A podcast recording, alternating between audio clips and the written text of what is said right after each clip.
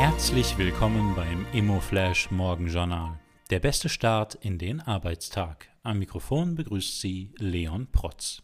Diese Ausgabe widmet Ihnen das Immo Future Lab. Knappe Ressourcen, grenzenlose Chancen. Seien Sie Teil der Revolution und erleben Sie einen Tag voller Erkenntnisse, Networking und neuen Ideen. Sichern Sie sich jetzt Ihre Tickets für das Immo Future Lab am 9. Mai, der Kongress der Zukunft.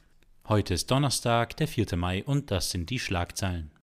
Hotel Milano mit neuem Betreiber. JP Hospitality erwarb im vergangenen Jahr das ehemalige Hotel Milano in Norditalien. Mit der Leisure-Marke Casa Cook wird das bald revitalisierte Hotel dann von Treasure Rests betrieben.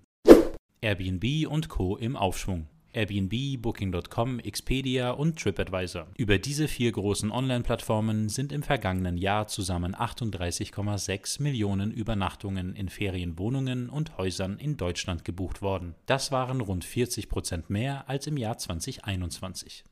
Die spannendste Meldung heute. Europäischer Logistikimmobilienmarkt schwächelt. Laut dem neuen Logistikimmobilienbericht von Catella Research ist das Transaktionsvolumen für Logistikimmobilien auf dem europäischen Markt von 2013 bis 2022 um rund 218 Prozent auf 56 Milliarden Euro angestiegen. Die Transaktionsaktivität für das erste Quartal 2023 beläuft sich aber auf magere 5,4 Milliarden Euro. Das meiste Investorenkapital floss dabei nach Großbritannien mit 1,9 Milliarden Euro, gefolgt von Italien mit rund 300 Millionen Euro.